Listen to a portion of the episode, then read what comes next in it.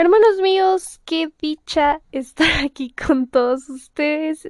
Te doy la bienvenida a este maravilloso podcast. Si es que nos escuchas por primera vez, mi nombre es Sophie y espero que el mensaje del día de hoy y los demás capítulos sean de bendición para tu vida. hermanos míos, ya estoy muy contenta de estar acá. De verdad, em, la semana pasada no tuvimos episodio, lo siento mucho pero tuve problemas de, salud. presenté a COVID-19, di positivo y actualmente ya me encuentro mejor, pero la semana pasada estuve en un cierto tipo de estado crítico, la verdad estuve delicada de salud.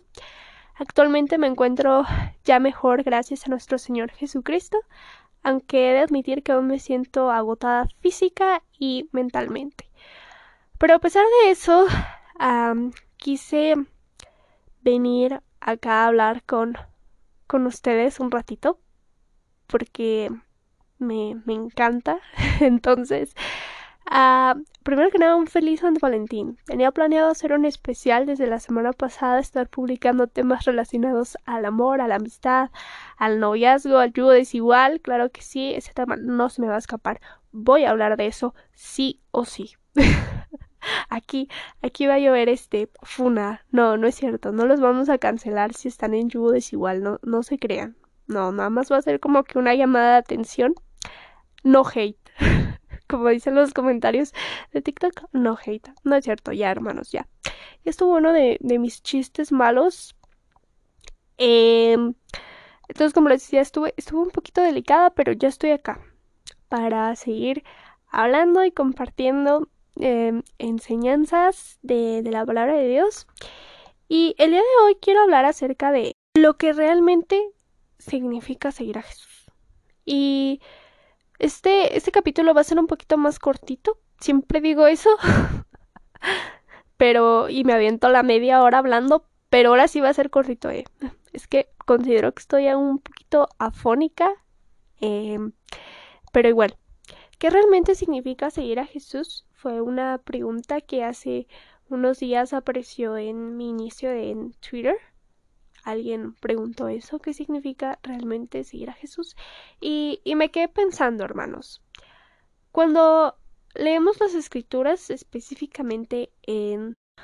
El tema del día de hoy es ¿qué significa realmente seguir a Jesús? Hermanos, cuando observamos en la palabra, Jesús llamó a sus discípulos y usó la frase síganme más de 20 veces en la Biblia. ¿Ok? En el Evangelio de Mateo nos dice que ellos dejaron sus, ocupaciones, sus familias, todo, técnicamente su vida. A simple vista, esta, esta parte, y, y, cuando lo analizas, dices, fue, fue una decisión extremadamente radical, ¿no? Ellos lo hicieron sin dudar su decisión, sin llevar nada consigo. No, no dijeron, espérame Jesús, déjale digo a mi mamá, oye mamá, pues fíjate que voy a seguir a Jesús, voy a renunciar a mi vida, voy a ir con mi jefe y deja renuncio porque pues ni modo que lo deje ahí con el trabajo botado, ¿verdad? O, o espérate Jesús, es que voy a terminar esto y pues ya después ya te sigo. Y no, en ningún momento ningún discípulo dijo, ¿saben qué? Pues no, ellos lo hicieron sin cuestionar, sin traer nada consigo, nada de espérate Jesús, deja voy por mis tenis y ya ahorita te sigo, ¿eh? fue, fue algo radical, hermanos. De verdad, dejar todo de la noche a la mañana es radical, es exagerado, pero cuando lo, cuando lo pensamos a profundidad, seguir a Jesús es una decisión radical y exagerada que muchos no están dispuestos a hacer. Entonces, la pregunta del día es, ¿tú estás dispuesto a renunciar a todo eso por Jesús? Así que te invito a hacer unas pequeñas reflexiones. Primero que nada, cuando lees esta parte del Evangelio, donde Jesús les dice a sus discípulos que lo sigan, que se niegan a sí mismos y que tomen su cruz. ¿qué sentimiento te genera? ¿Te genera un sentimiento abrumador o te genera cierta inspiración del decir, yo también quiero hacer eso? Segundo, ¿realmente has rendido tu vida a Jesús? ¿Realmente continúas negándote a ti mismo? Punto número dos. Rendir nuestra vida. Ok, Sofía, pero ¿qué es rendir nuestra vida?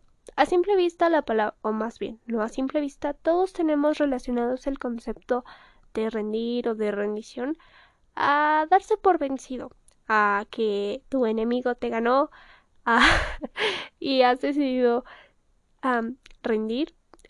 Entonces, ¿qué es exactamente rendir nuestra vida a Jesús? Cuando rendimos nuestra vida a Jesús significa renunciar a nuestro propósito, a nuestros planes, que en cierta parte son, son prejudiciales para nuestra vida, que a simple vista pueden parecer buenos, pero realmente no van de acuerdo con el propósito que Dios tiene en nuestras vidas.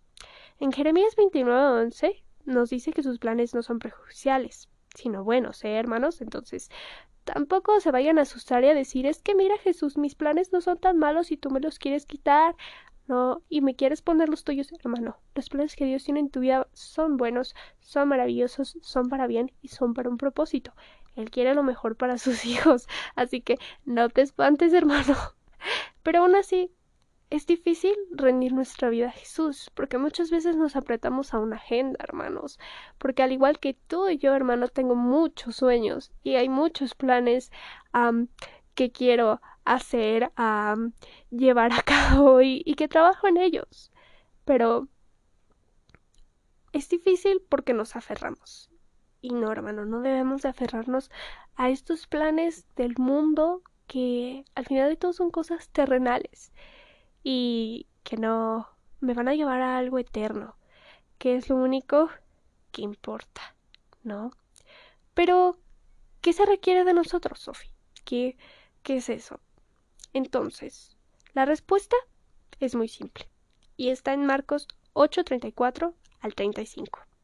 Leemos que si queremos ser discípulos de Jesús y seguirlo, tenemos que tener en cuenta que hay que negarnos a nosotros mismos. ¿Ok? Nota. Me puse a investigar y la palabra griega de, de negar en Marcos capítulo 8 significa olvidarse de uno mismo y perder de vista sus intereses. Estos dos versos se resumen en negarse y morir a sí mismo. ¿Ok? Entonces, podemos deducir que rendirse a Jesús significa dejar de un lado nuestros apetitos egoístas. Ya saben, y permitir que sus planes, que su mano entre en nuestras vidas. Así es. Y resumiendo todo esto, una frase que es bastante popular y que he escuchado hoy en día es más de él y menos de nosotros. Con todo esto, ¿qué es lo que quiere Dios de nosotros, Sofía? A, qué punto hay que llegar, ¿no? Quiere que hagamos actividades en la iglesia, servir algún ministerio, que sí está bien, no está mal, hermanos, tampoco se los voy a negar. Quiere que dejemos de ver cosas malas como la pornografía simple que vemos en televisión o incluso las más fuertes.